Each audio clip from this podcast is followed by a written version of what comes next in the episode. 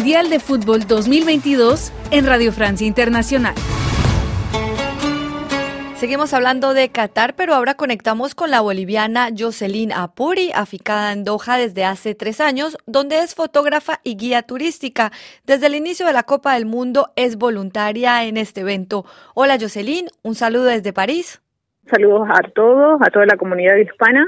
¿Cómo se entera usted de la posibilidad de ser voluntaria para esta Copa del Mundo? Ellos lanzan una convocatoria en la página oficial de la FIFA. El proceso duró dos meses. Tengo la curiosidad porque es la primera vez que formo parte de un evento de esta magnitud. Y ahora sí, estoy aquí viendo y aprendiendo cada día.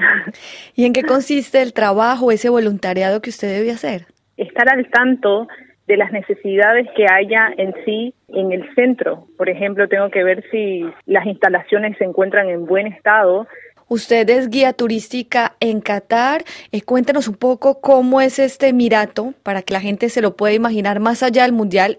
El punto cotidiano sería el mercado Subhuaques, que es el mercado tradicional, donde antiguamente los beduinos acudían para hacer intercambio de, posesiones, mercadeo, en pocas palabras. Es, un lugar muy interesante porque conserva una arquitectura eh, muy bonita, muy tradicional, pero al mismo tiempo hacia diferentes ángulos uno puede ver arquitectura más tecnológica que resalta. Entonces es un país con muchos matices.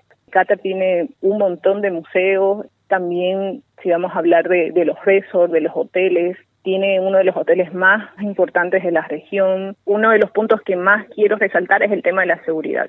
En materia de turismo es un país que tiene mucho, mucho, mucho que aportar. Jocelyn, por cuestiones personales usted decide instalarse en Qatar. ¿Cómo se vive allá?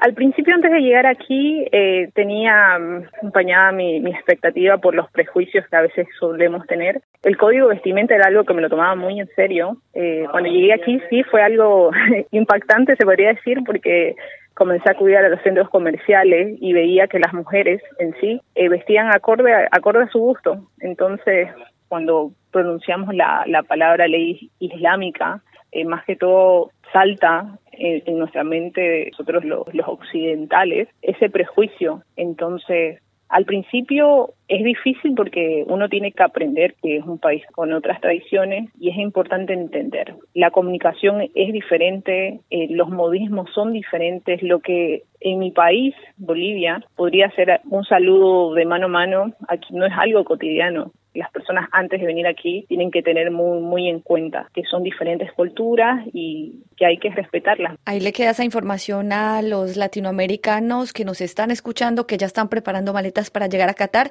sea durante la Copa del Mundo o sea para que después, pues Jocelyn los pueda llevar como guía turística por esos bellos paisajes eh, cataríes.